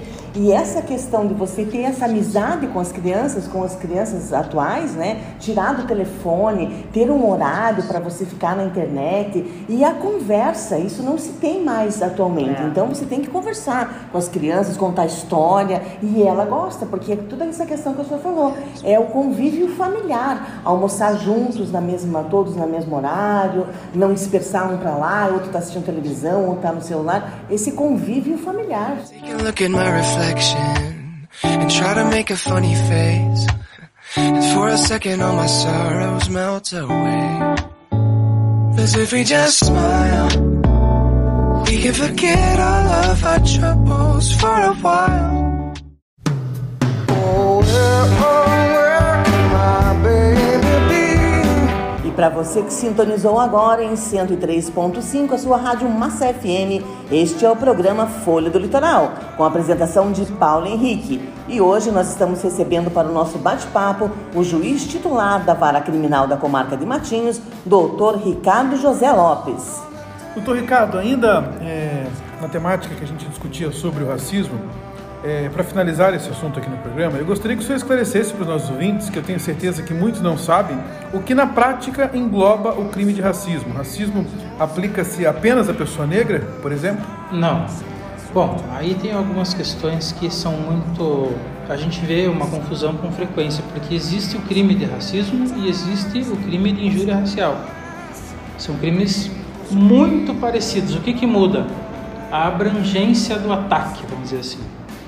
Então, quando você chega para uma pessoa é, e a ofende usando de, da sua etnia, né, como elemento pejorativo, que aí pode ser o negro, pode ser o índio, pode ser o alemão, pode ser o japonês, não interessa. Né? Se você usa esse elemento étnico como forma de depreciação, com esse objetivo, você está praticando uma injúria racial. Isso quando é para a pessoa. Agora, quando é contra um grupo de pessoas, aí você já está falando de racismo. Então, o racismo, a gente pode dizer assim, não tecnicamente, mas para as pessoas entenderem, o racismo é um crime de vítimas coletivas. Você não é racista contra uma pessoa, você é racista contra uma etnia inteira. Portanto, mais grave que o crime de injúria. Mais grave. E o crime de injúria, ele é mais comum, né?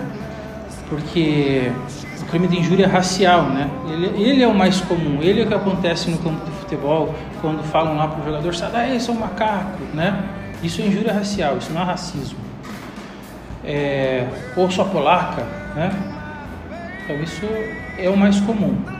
E aí, existem outros tipos de injúria que não são raciais, é o caso da violência doméstica, o cara xinga a, a mulher, a companheira, prostituta, vagabundo, né? Infelizmente, eu estou falando isso porque é o que É é, a realidade comum. que acontece. Isso também é injúria, embora não seja racial, mas é injúria. Ah, que legal, não sabia dessa informação, dessa diferença. Interessante. Uhum. Eu sempre perguntava assim, é, se você xingar uma pessoa assim, ah, seu, seu macaco, né, no caso, né? Ou seu branco molenga, né? É, é, acaba sendo a mesma coisa. Sim, é o mesmo crime.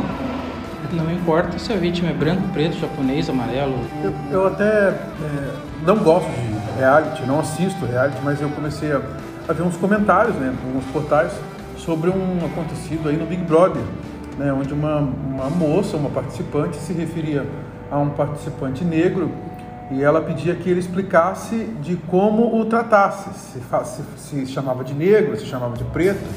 Ele, obviamente, ficou incomodado com aquela, com aquela pergunta, né? Daí ele falou que ele não responderia isso, porque ela deveria é, é, é, saber dessa- dessas informações com as pessoas negras com quem ela lidava. Ele perguntou assim, ah, tem pessoas negras no seu? Ele falou assim, ela falou, tem, várias.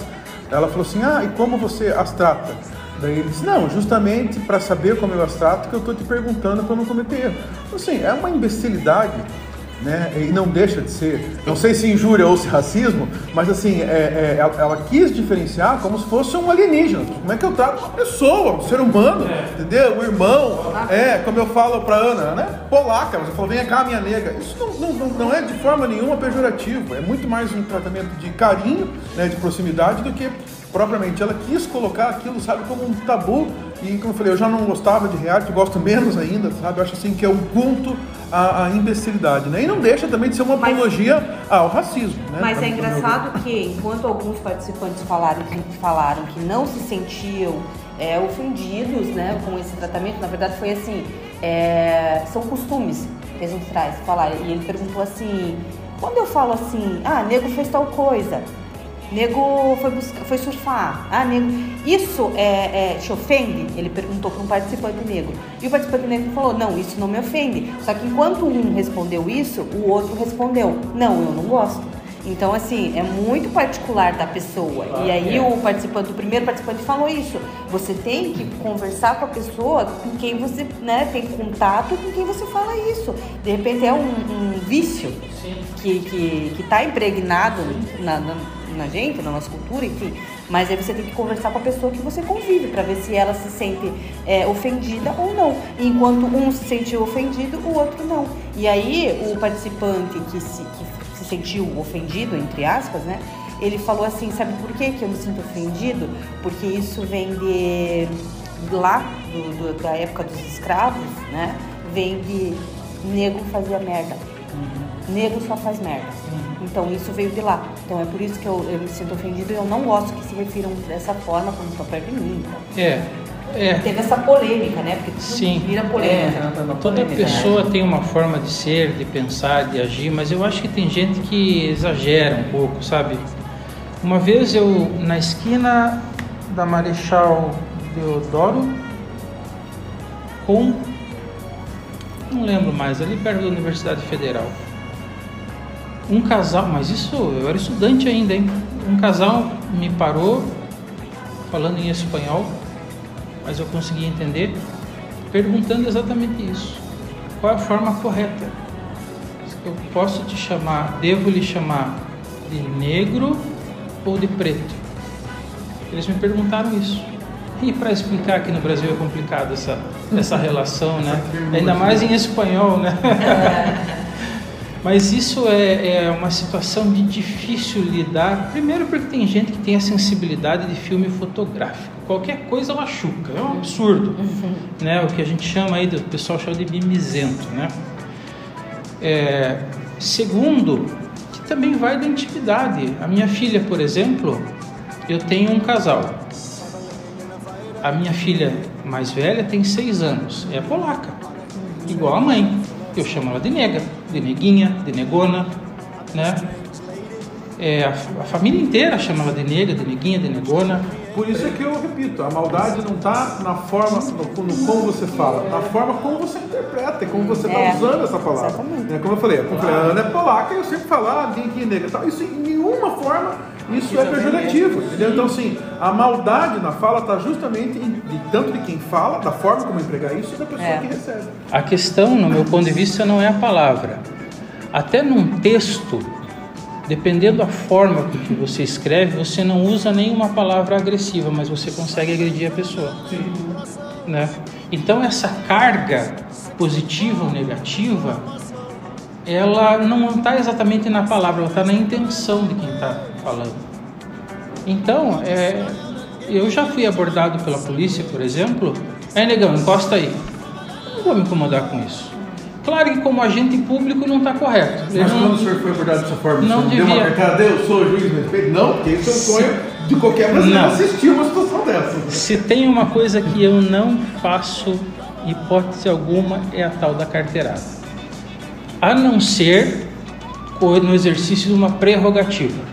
Por exemplo, essa maldição dessa balsa de Guaratuba aí, que fica 3, 4 horas na fila. Não tem condição, eu tenho júri para fazer. Começa às 9 da manhã e eu tenho a prerrogativa de preferência do embarque. Então eu vou lá, me identifico, olha, eu preciso passar, né? Mas pela necessidade. Claro, e em serviço. Aí sim. Fora isso, de jeito nenhum. Se me pedem é, habilitação e documento do carro, é habilitação e documento do carro. Não pediu minha, minha carteira funcional. Se me pergunta o que eu faço, aí é lógico que eu digo. Então eu já fui abordado na, no trecho entre Guaíra e Umuarama. Rota de droga, mas eu era juiz de Umuarama. Fui a Guaíra para despedir de uma colega do meu concurso que estava saindo de Guaíra para outra cidade. Estava sendo promovida, fez um jantar e nós fomos. Na volta, sei lá, meia-noite, uma hora da manhã, talvez, abordado numa rota de tráfego. É coisa mais normal, não vou que eu achar ruim que me abordaram, né? Ainda mais um lugar daquele. Um policial por cada lado da, do carro, com as lanternas já para dentro do carro, uma abordagem de prevenção também, entendo a posição dele, né? E ele falou exatamente isso. Tá vindo aonde, negão? Tô vindo de Guaíra. Tá indo para onde? Tô indo para Umuarama.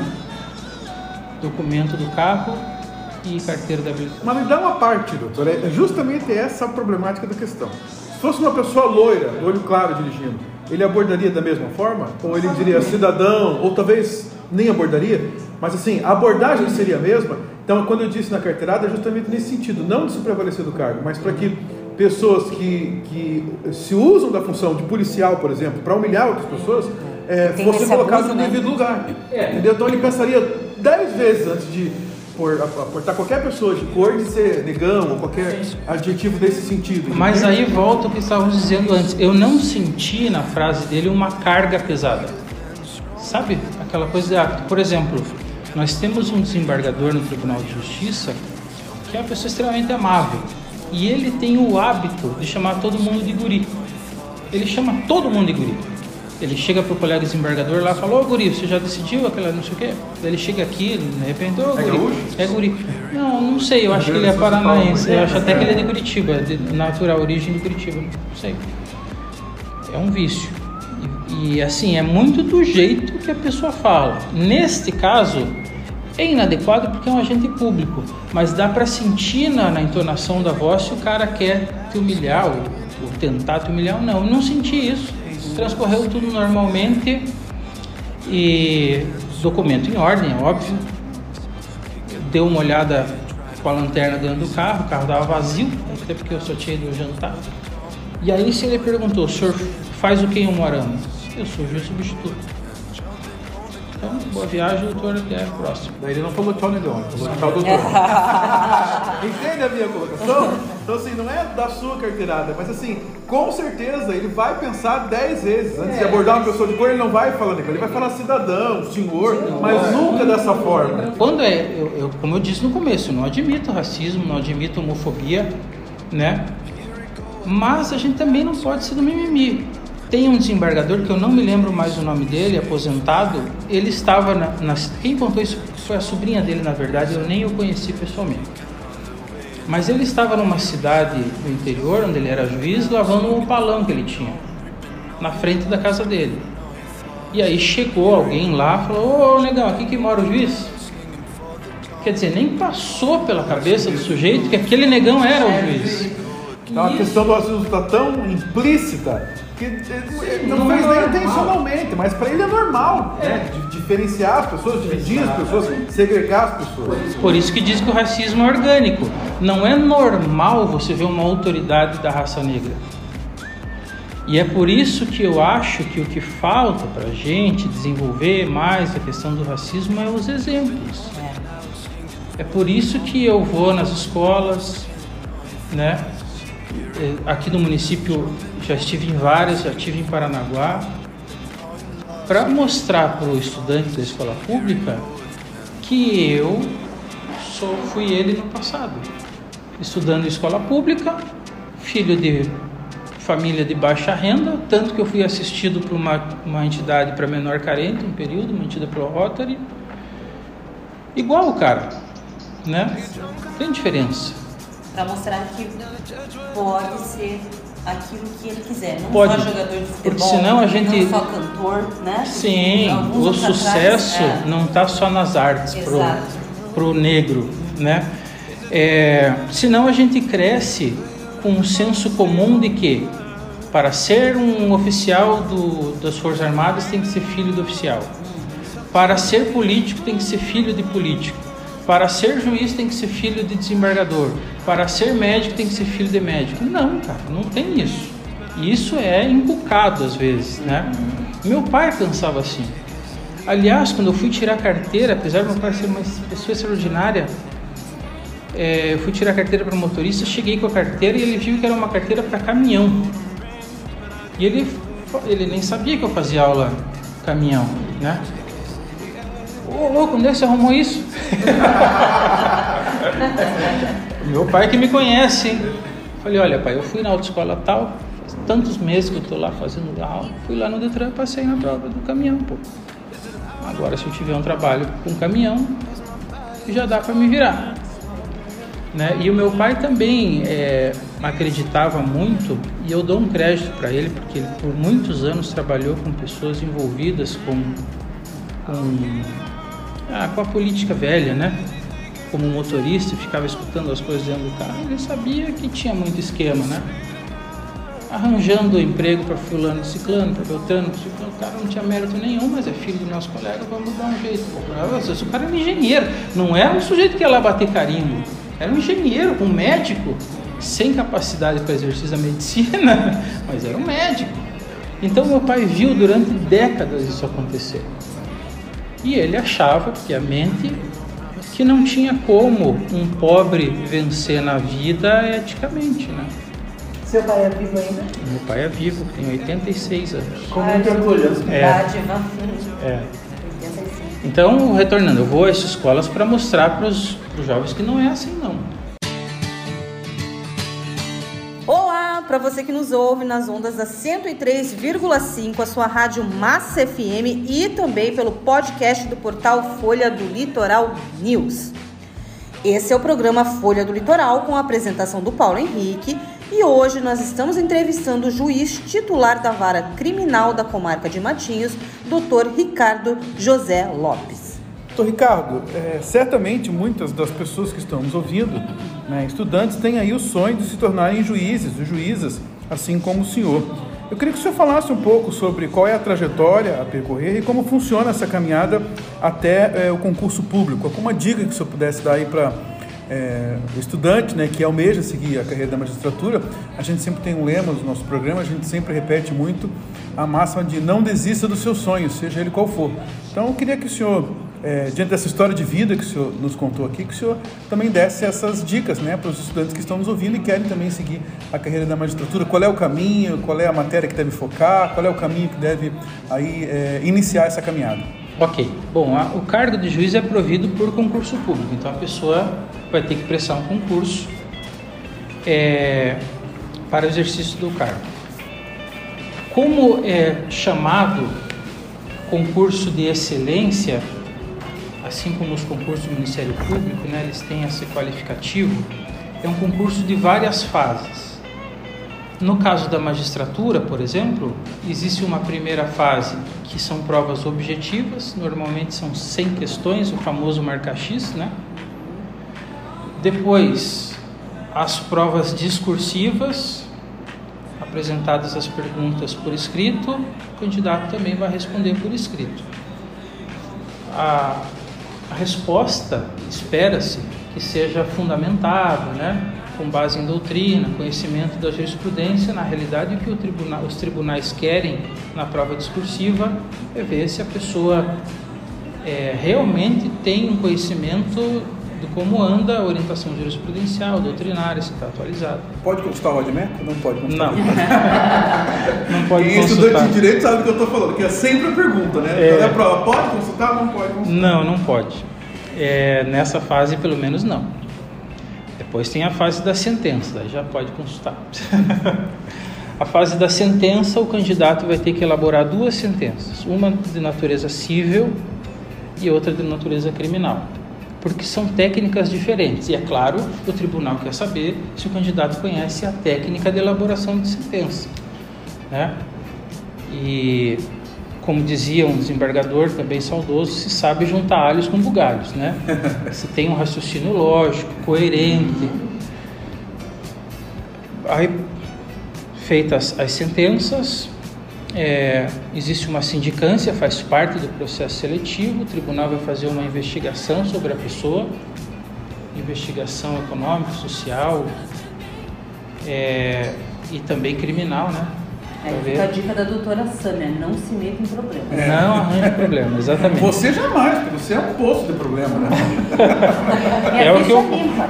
é o que eu falo para os adolescentes aí. Vá se envolver em confusão, porque com a hora que você fizer 18 anos, isso lá na frente vai te prejudicar, né? Com Quando você certeza. menos esperar, você vai dançar por causa do problema do passado. Então fique na linha. Bom, se, superada a sindicância, é a prova oral. A prova oral é uma banca formada por 10 membros, um é representante do, da OAB, Geralmente os outros nove são membros do Tribunal de Justiça que podem ser desembargadores ou podem ser juízes de instância final. Essa é que mais a, a perna mais treme nessa fase. Sim, porque é, porque é uma questão. é, Isso também vai depender muito da pessoa. Tem gente que tem uma facilidade enorme de falar em público, raciocina rapidamente e, é- e consegue, inclusive, desenvolver a resposta oralmente muito mais rápido do que por escrito. Aí vai muito da característica da pessoa, né? Pensamento é mais rápido. É mais rápido. Claro que tem assim o- a pressão do ambiente, porque a prova oral hoje a gente fala no microfone, tem todos é um, um ato público, né? Todo mundo ali tá, tá te vendo, tá te ouvindo. Então você acaba às vezes se preocupando mais com a avaliação de quem está sentado atrás do que com o próprio desembargador, né? E a prova oral, eu particularmente achei muito mais difícil a prova discursiva do que a prova oral. A gente vai muito preocupado para a prova oral, mas eu achei muito mais fácil de você responder, porque geralmente são questões muito, de ordem muito mais prática, né? Se você sabe, é fácil responder. Então é um processo que pode durar um ano, às vezes, quase um ano, até que saia o resultado. Requisito é ser bacharel em direito, comprovar pelo menos três anos de atividade jurídica. Normalmente se comprova isso com cargo exclusivo de bacharel. Então, por exemplo, advocacia, né? É, tem alguns cargos, por exemplo, de assessoria parlamentar. Assim, a gente tem visto várias pessoas que vêm já do serviço público e que exercem cargos de exclusivos de bacharel. Esses são pré-requisitos. Claro que a pessoa não vai nem se inscrever né, se não tiver isso. É basicamente isso. Na verdade, hoje, depois de tanto tempo, a gente vê que é até simples. É muito mais uma questão é, emocional do que de conhecimento. Porque conhecimento você tem, está estudando, né? Você não vai submeter um concurso desse se você não estuda. Eu acho, né? Que não vai ter nenhum maluco lá. Não tem como colar, viu? É, não Rafael? tem como que colar. pra passar, querido. É, então é muito mais emocional. O que eu digo é: o caminho é o curso de direito, faça o curso de direito. Se você quer ser juiz, aliás, isso vale para qualquer profissão. Se você quer ser juiz, faça como fez o Silvio Santos.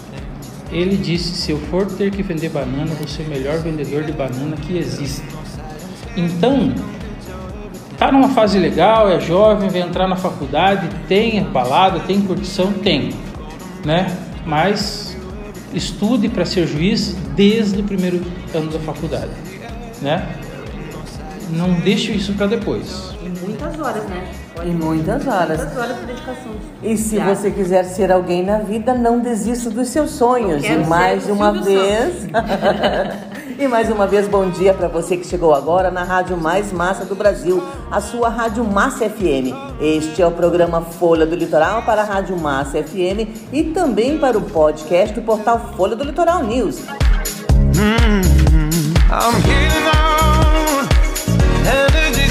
Control. I'm speeding up, my heartbeat's dancing.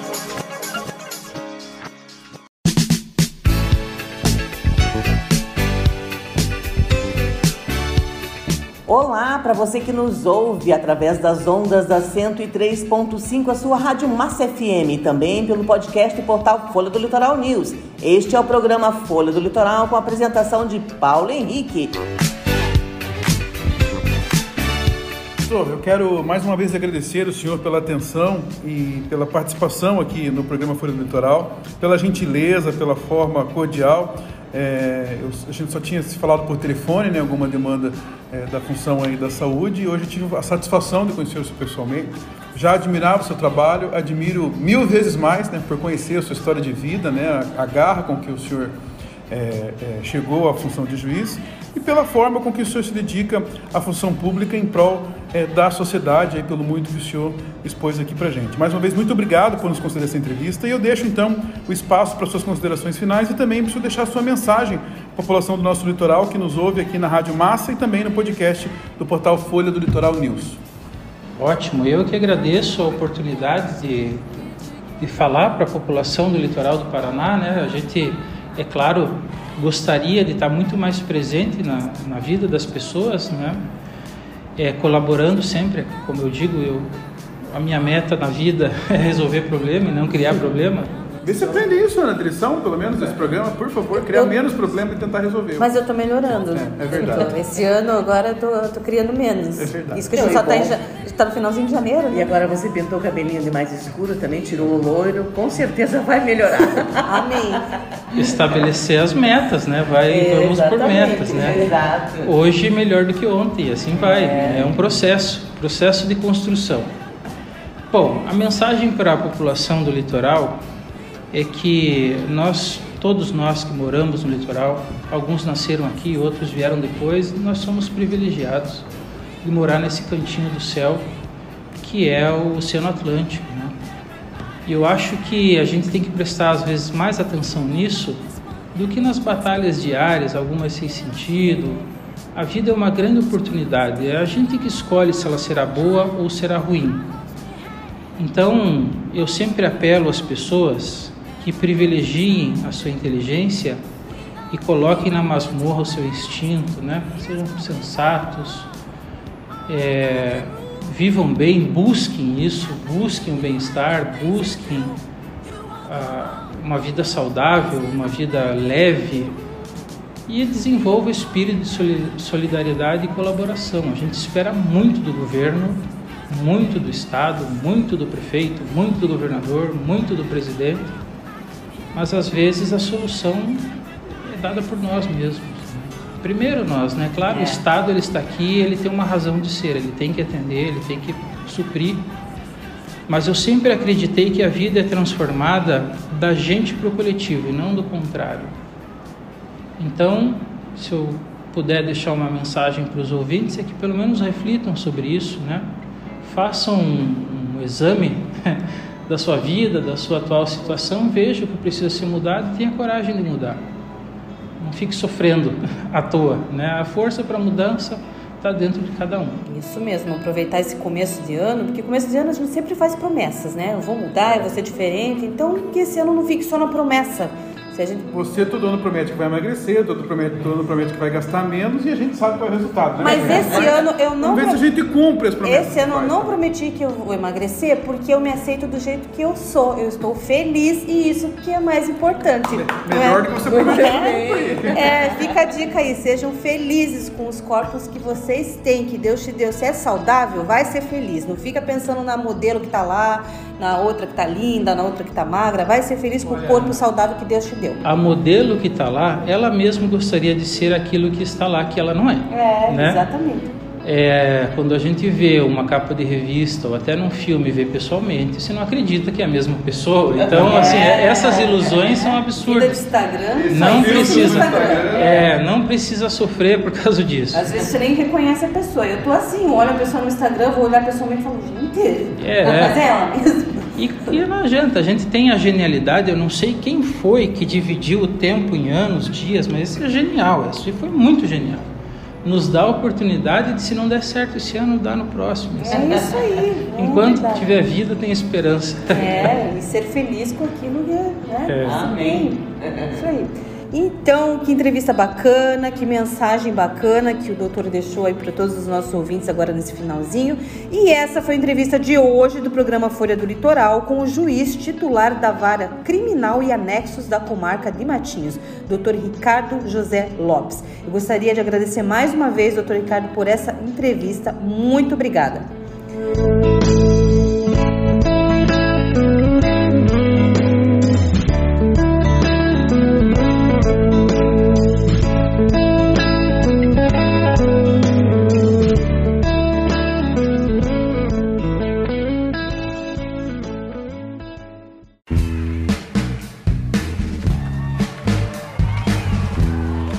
Uma vez, bom dia para você que nos ouve pela Rádio Massa FM 103.5 e também pelo podcast do portal Folha do Litoral News. Estamos por aqui com o programa Folha do Litoral com a apresentação de Paulo Henrique. E vamos então ao nosso quadro Folha Responde de hoje. Diz aí, Ana. Olha só, Paulo, a participação de hoje é da ouvinte que pediu para ser identificada apenas como S.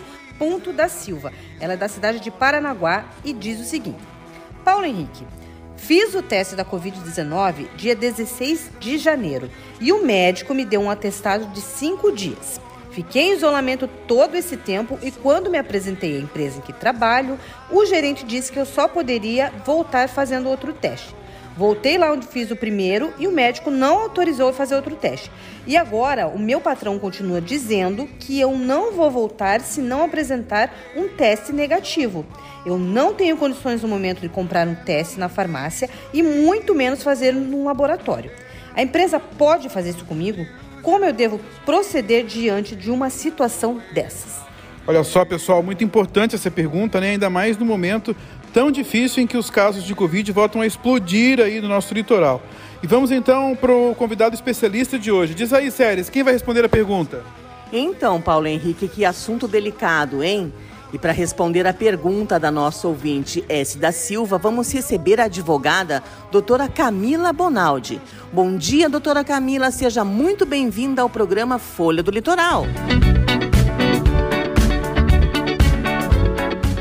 Bom dia, Séries. Bom dia, Ana. Bom dia, Paulo Henrique. E bom dia a todos os ouvintes da Rádio Massa Litoral. Bom dia a nossa ouvinte que enviou uma dúvida que com certeza é dúvida de muitos trabalhadores. Bom, vamos lá. Primeiramente, é importante mencionar que o agravamento da transmissão da Covid-19 trouxe um novo tema para o direito do trabalho e com certeza para as relações entre empregados e empregadores. Outro fato importante, pessoal, é que a saúde e a segurança do trabalho, eles são direitos fundamentais garantidos pela Constituição Federal. Por isso, o empregador ele acaba tendo o dever de cuidado com seus empregados. E dentro disso, ele pode criar normas, normas internas e prever a realização do teste para retorno do trabalhador. No entanto, o trabalhador não pode ser obrigado a pagar por esse teste.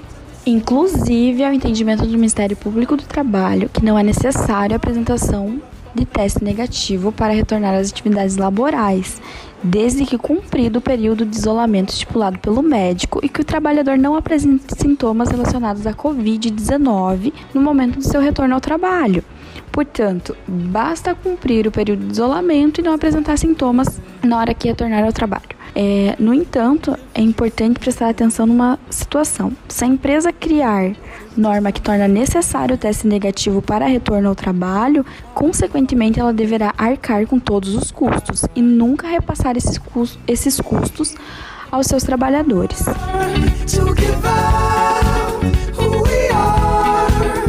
Muito obrigado mais uma vez, doutora Camila, pela sua participação. E lembrando que você que nos ouve também pode participar do quadro Folha Responde, enviando a sua pergunta pelo WhatsApp no 41 99910 9937. Repete para o ouvinte que não anotou, Paulo. 41999109937. Dúvidas jurídicas sobre saúde, impostos, enfim, seja qual for a sua dúvida, nós sempre vamos convidar um, um especialista na área para responder as perguntas que vocês enviarem aqui pra gente. 41999109937. E vamos agora para o nosso momento de oração, agradecendo a Deus por tudo que Ele tem feito por nós e para a gente iniciar uma semana abençoada na presença dEle. E hoje, para orar pela gente, vamos receber o pastor Ricardo de Lima, do Ministério Crer Vida Abundante em Cristo, da cidade de Paranaguá. Bom dia, pastor Ricardo, seja muito bem-vindo. Querido Pai Eterno, Deus bendito e maravilhoso, neste momento eu peço que abençoe cada lar, cada família, Pai. Pai, abençoa, Senhor, abrindo as portas do emprego, abençoa, Senhor, repreendendo a enfermidade, repreendendo os vícios, trazendo amor, paz, harmonia e a tua graça, Senhor, e vida abundante sobre os lares, Pai. Pai eterno, Deus bendito e maravilhoso, abençoa o nosso litoral, Pai. Repreende, Senhor, todo mal, Pai. Pai eterno, Deus bendito e maravilhoso, eu também oro pelas autoridades constituídas e peço, Senhor, que eles sejam direcionados por Ti, Pai. Pai, para tomar as melhores decisões para toda a nossa população do litoral. Pai, esta oração eu faço entregando a Ti, no poder do nome de Jesus. Amém.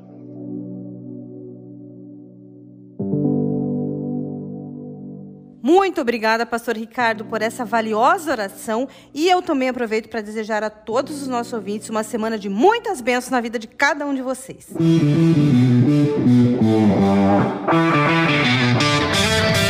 E esse foi o programa Folha do Litoral deste domingo. Agradecemos a sua companhia, a sua paciência e a sua audiência. Um excelente domingo e uma semana abençoada para todos nós. Lembrando que, se Deus quiser, no próximo domingo, a partir das 10 horas da manhã, estaremos de volta aqui na Massa FM 103,5 e na segunda-feira no podcast do portal Folha do Litoral News. Tchau, Ana! Tchau, Paulo Henrique. Tchau, Sérgio Martins. Tchau a todos os nossos ouvintes que acompanharam o programa hoje, né? E quem não acompanhou, lembrando, no podcast amanhã, segunda-feira, tá? Beijão até domingo que vem, se Deus quiser. Séries Martins, tchau! Tchau, Paulo Henrique. Tchau, Ana. Tchau para você que esteve acompanhando o nosso programa aqui na Rádio Massa. Até domingo que vem. Bom dia! A minha Rádio é Massa. Tchau, pessoal! Here we go, here we go. It's my turn to make history.